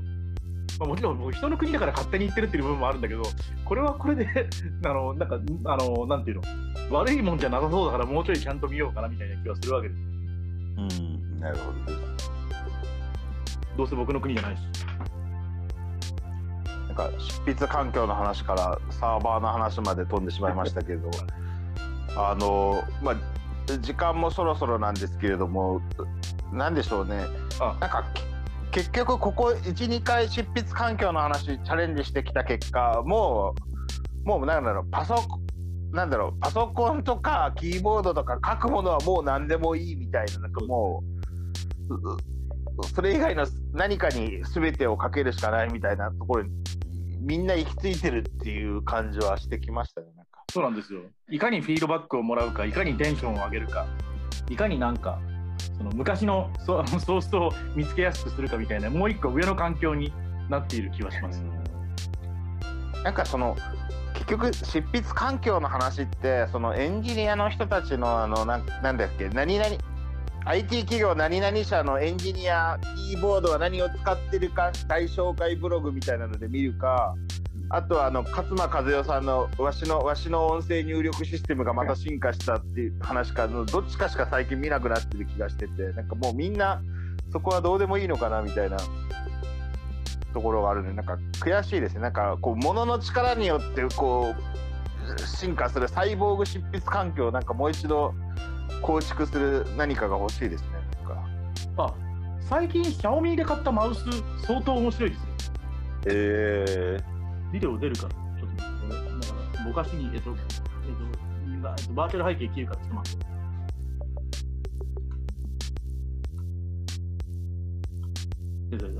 これこれマウスなんですけど、まあ、マウスじゃないですか。はい。はい。使うときあのこのままだと扁平すぎて持ちづらいんですよなるほど。で昔マイクロソフトとかで折れ曲がっていい感じになるマウスとかあったじゃないですか。ありましたね。アークでしたっけアークアーク。でもあれもあの使ってる間でへじゃっていっちゃったりしてちょっと良くないんですよ。はいはい。というわけでし中国が何をやったかというとシャオミの新しいマウスはこの状態は電源が切れてるんですけど電源を入れると、えっ、とあの中になんか何かしらモーター的なものが入ってて。はいはい電源をこれ切ると。おおもそう。メカニカルっていうかモーターモータライズして上がったりするの。初めてすごいなと思った。面白い。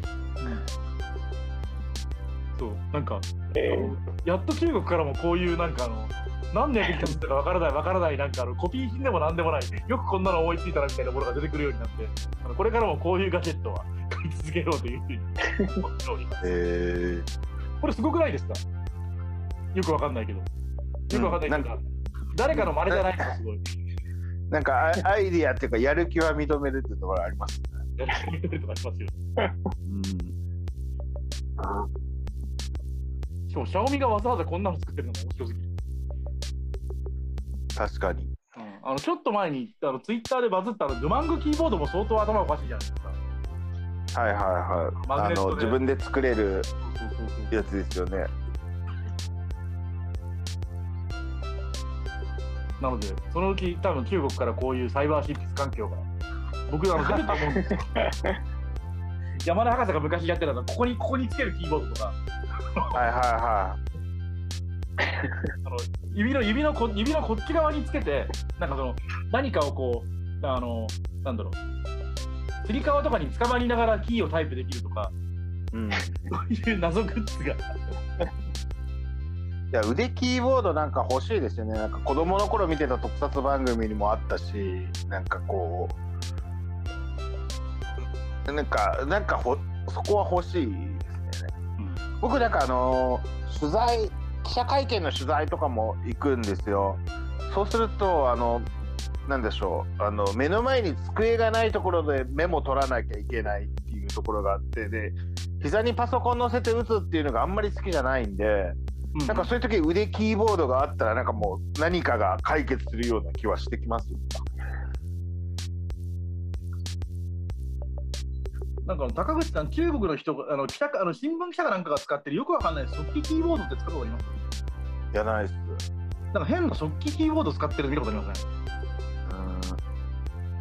ん。日本にもありますよね。あのボタン10個ぐらいしかなくて組み合わせでガチガチ早く打てるやつそういうやつ、そういうやつ、そういうやつ。そういうやつ。ん。あれは？いや、なんかあれ、その日本でああいうの買おうと思うとむちゃくちゃ高いけど、タオバオだと安そうな気がするから、坂口さんなら使いこなせるのかなと思って。いやいやいや なんかそう昔なんかあのー文字文字入力を早くするためにかな文字入力を覚えようと思った時があったんですけど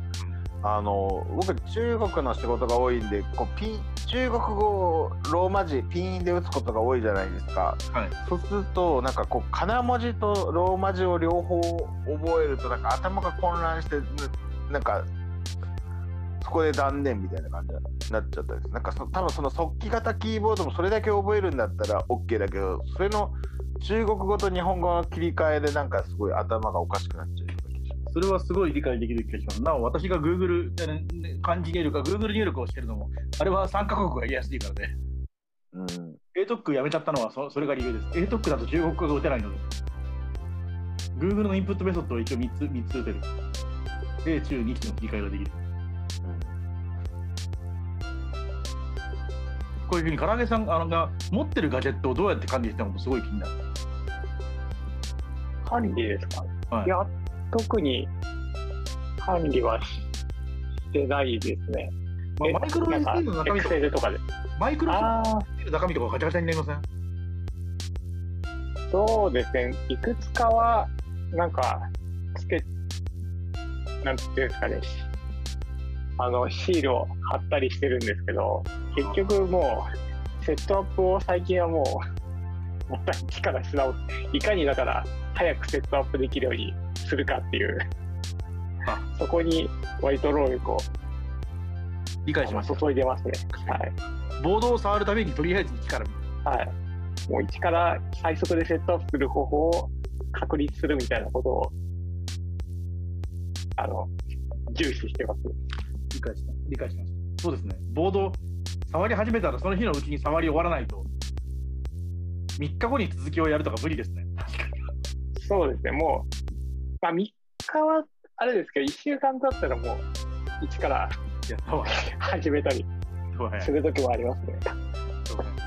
1週間くらいですパッケが出てるとこたくさんある気がする。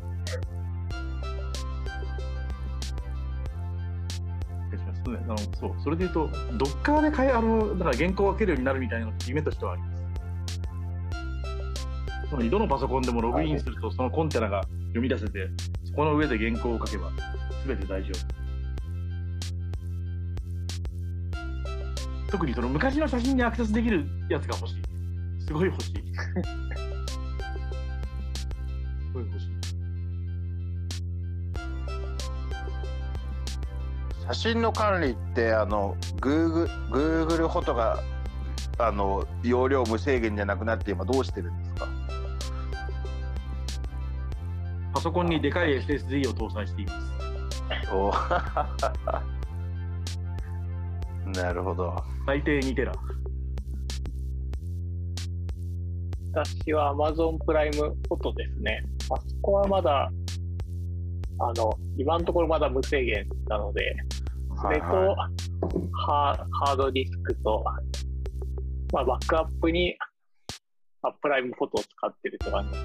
あ同じです。同じですバックアップにプライムフォトですそう昔はあの、シノロジーの NAS とか、あの自動でこうバックアップしてくれてたんですけど、その機能がなくなっちゃったんで、それがすごい今、不便ですね。自動でバックアップしてくれないんで。激しく遠いです。あともう一個僕、写真管理は、あれです、極力全部スマホで撮るようにして、スマホのストレージを極力でかくするっていう方法でなんとかしてまなるほど。すとりあえずスマホのス中にマホ今、と容量いくつあるんですか、スマホは。512ギガああ。。もう結構いっぱいになってきちゃって。そうですね。だからごごその3年前ぐらいの写真は、やっぱさすがに外さないと無理になりましたね。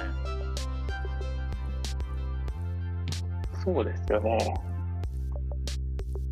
なんかこう Google フォトの偉大なところってこう写真を検索するときに文字で検索しても結構な感じレベルで出してくれるじゃないですか。なんかアマゾンさんってなんか容量無制限なのは嬉しいんですけどそこのやる気あんまり感じさせてくれないですよね。なんかこうあのなんか例えばピザとか検索してピザ出してくれるみたいなそういう力が足りなくないですか？そんなことないですか？足りないです。そうですね。僕だからなんかほん本当記事書いたりブログ書いたりしてる時に最適な写真をそ高速で検索することができなくてすごい苦しんでるんですよねなんか激しく同意です。あの僕、毎回イベント行く時にイベントタイトルの前で写真撮るのは結構それを期待してて、Google フォト使うのやめたのにまだその癖が治ってなくて、メーカーフェアシェンゼンって書いてある前でピースサインして写真撮ると、後であのメーカーフェアシェンゼンって言った時に。聞いたら、なるほど。いや困りますよね。イベントもとりあえずあのイベントで配られるあの今日のプログラムとかをこうとりあえずバシャッと写真撮っておくと、後でイベント名とかで検索するときにヒットする確率が高くなるから、うん。そうなんですよねでなんでアマゾンさんはあんなに高い技術力を持ちながらそれを我々に授けてくれないのかっていうのをちょっとこう今後問い詰めていきたいんですけどアマゾンの釣った魚に餌をあげらやれないリソットは、本当にあの見てると噛みつくとムカつきます。そう言いながら僕もあの外国にいるのにプライムを続けている。それ何のためですか？アマゾンフォトのためにですか？フォトと、まあ、あとたまにあれ、あのもう今なくなっちゃったけど、ちょっと前までやってたあのドラマシリコンバレーが大好きで、あだからビデオはたまに見てます。あなるほどですミュージックは聞かないな。ミュージックは中国のサブスクリプションが良すぎるので。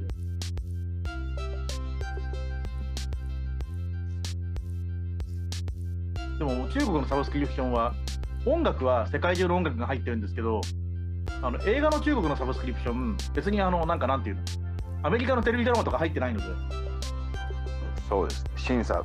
検閲を突破したものじゃないと流せないですもんね。なので Amazon は音楽はびっくりするぐらい何でも入ってますね。 Anarchy in the UK とか OK なんだみたいな。あのガンズローズの Chinese Democracy 入ってますからね。すごい。あ ライブは来れませんでした。ライブは、ライブは香港で終わり。本土に入れなかった。CD は入ってる U2 とかも入ってるそれいかにも危なそうな、え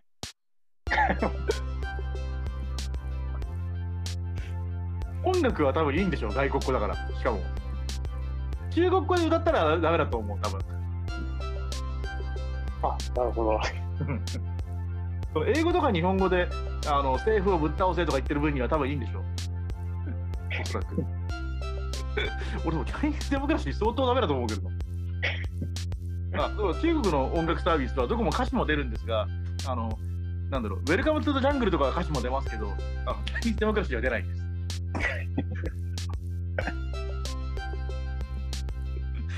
でもなんかだいぶその緩いんですよ。そのそこの製品が。えー、なので、映画を Amazon プライムで見ないと、本当なんもないというか、あの中国の中で流行ったものしかないので、確かに。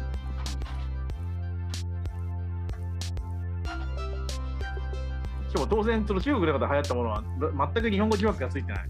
英語字幕もついていないものの方が多いので、あのなんか勉強しようと思うとき以外は見ないです中国のデジタル音楽でこの間知ったなんかすごい面白い話があって単なる脱線なんですけど最近中国でまあいろんな規制が始まって中でアイドル規制っていうのがあるじゃないですか。でアイドルに関してまあいろいろこんなことやっちゃいけないやっちゃいけないよっていうのがあるんですけどそのまあ一つとしてデジタル音楽を複数買いでランキングを上げるのはダメよみたいなのが決まって1アカウント1回しか同じ曲は買えなくなったっていうのがあるんですね。っていうか今まではもう変えたんですか？そうそう。1アカウントで同じ曲複数買いできるんだっていうなんかすごい新鮮な驚きがあって。ちょっとかっこいいよなと思いましたねなんかね。すごい、握手券のために CD100 枚買うみたいなのができたらできるんだ。そうそうそう。でもなんかすごいエエコエコかもしれないみたいなあの。そうですね、データ。そうですよね。いやいやいやえ、すげえ。そういう、そもそもそういう作りにしてあるのがすごいし、そうでもまあそれがダメになってしまったっていうことです規制になるまでやってたのがすごい。まあなんかそこはなんか日本ともう中国も変わらなくてそのなんだろうあのー自分の応援してる人がランキングに乗るようになんかみんなで必死に買い買い支えるみたいな世界があのあるわけじゃんあるんでしょうね。まあ、それは、なんか、あのお前らのガチャも同じやねん、同じじゃんと言われるとその通りだし、うスーパーチャットとかと変わんないじゃんと言われると全くその通りだから、別に中国だからひどいってことはないと思うんですけど。うんでもそれそれがなんかデジ日本でもさすがにデジタルでそれはやないと思うんなんか同じデータ何度も買ってみたいなの一つのアカウントからなんかそれができるようになってるのが最高に面白い仕掛けだなと思ったっていうそれだけなんですけど。すごいな、それ。よくす似たいませんいやいやいや。というわけで、またちょっと面白い執筆ツールを見つけたらお互いシェアをしましょう。そうですね僕もこのマウスぐらい、あのしょぼいもあマウスぐらいなんかあの、よく思いついたら聞け、あとよく作ったな、お前みたいなものを見つけたら、またあの、ツイッターでシェアをするので。あと、サイバードック届いたら特集会を、特集会をやりましょう。サイバードックはねぜひあのーやっていただきたいんですけど、まあ、生産性はかけらも上げてくれなさそうですよねなんかね あれあれ役あれ買ったら原稿書けるんじゃない？結構。役に立つシーンが一切思いつかないですよねあれ。あれあれソフトバンクホークスの応援する以外の仕事ってできないでしょ何も。いや、あれにインスタ360をつないで、バーチャンペイを、いやめっちゃ楽しそう。いやいやいや。それで、あの、それで YouTube で投げ銭をしてもらって、あー。やりそう。なんかそのせ1000人でしたその10 400人、9 400人。400人、400人。のうち結構な数がその深センにいそうであ集まりそうですね。そのサイバードッグオーナーの会がなんかつながりとかできて面白そうではありあ、サイバードッグ400人、レポート必須なんですよ。はいはで、あと、シャオミがわざわざあれ電話かけて選んでるらしくて、いはいなるほど。そう。あの今日の昼間だから電話かかってきたんですよ、シャオミから。お前はサイバードックに申し込んだのかみたいな。で選ばれたってことですよねその面白そうだっていうあその全部電話中国語だったから僕内容3分の1も理解できてないんですよ。とりあえずその住所の確認とかはされたんだけどひょっとしたら詐欺電話かもしれないじゃないですか。いやサイバードッグで詐欺電話かけてくるやつ相当マニアですよなんか引っかかるやつ高須さんしかいないですよ 本当でもあれだから900 9999件だから17万円ぐらいなんですよ。なるほど。だから騙せば17万円手に入るんですよ。なるほどです。いやでも一応電話でかかってきた上に向こうから俺の名前言ったし向こうから俺の住所言ったから、で僕名前はググれば出てくるけど住所は相当ググってか中国の住所なんかネットに上げたことないから。ーうん。でそのサイバードックで申し込んでるだろって言われるとなかなかこれは当てるの難しい気がしててだから本当なんじゃないかなと思ってるんですけどでなんか数日後そうにですね。数日後の2日間しか買えないけど、あのなんかその F マーっていうそのフレンドコードみたいなのを送って、そのフレンドコード入れると買えるんだぞみたいなことを電話で言われたような気がすなるほどです。る。でも向こうも外人に電話してるっていう自覚がないみたいで、まあいや、はい。名前英語だから外人だと思うんだけど、その喋った人は時代記英語できなかったので、なるほど。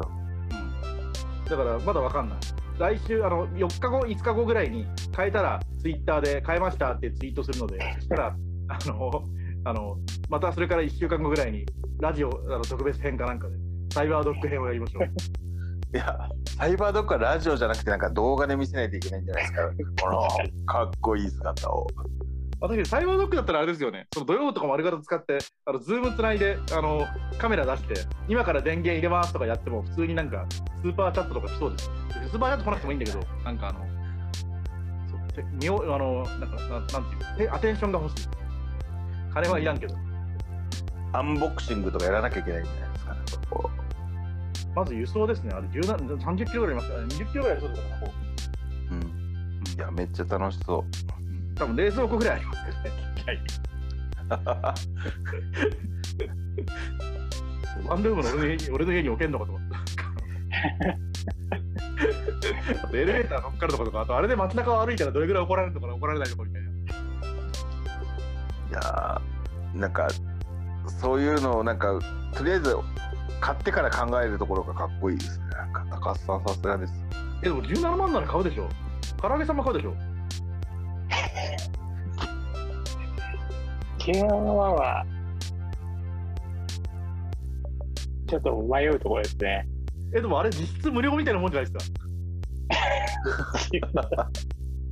めっちゃ多分、さすがに17万はめっちゃ家族に怒られる気がします。家族会議必須ですよね家族会議。いや会議したら絶対取らないですもうあと、買った後どんだけ怒られるか隠せないしな。確かに。確信がないですね。あとあれ、うるさいしな。あれ多分その、あれ多分同安定じゃないですか。要は、ぎっと立ってることができないタイプじゃないですか、あれ多分。ああ、なるほど。だから電源入れるとそうかもしれない耳障りの音でチャッチャッチャッチャッチャッチャッチャッチャッもうみんなあのボストンダイナスの動画で覚えてしまったあの音で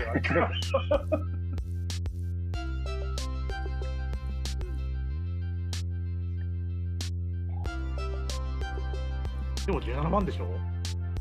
ロボホン買ってる人に比べたら全然。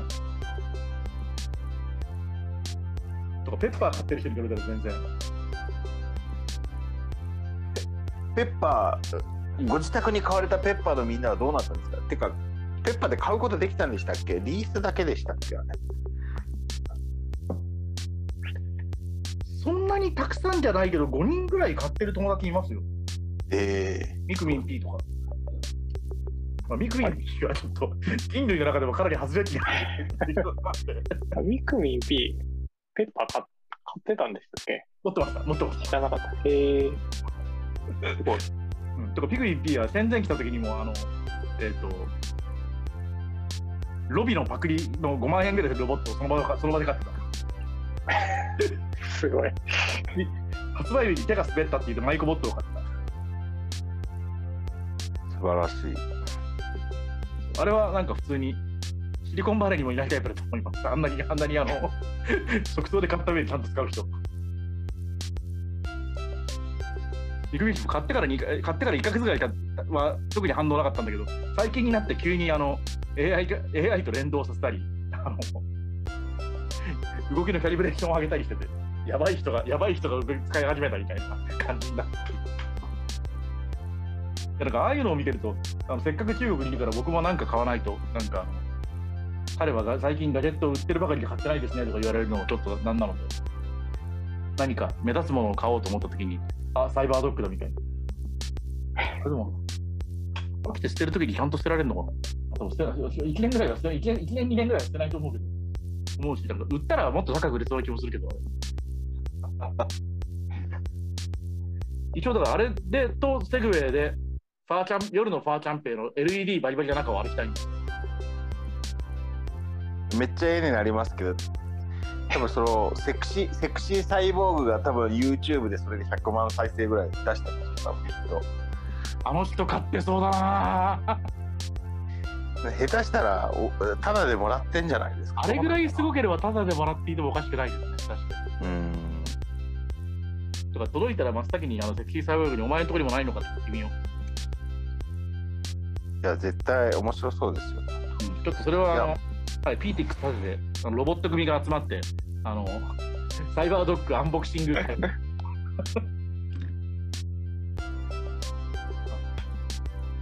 なので、でそそそろそろ結構1時間はうん。2時間ぐらい。半ぐらい。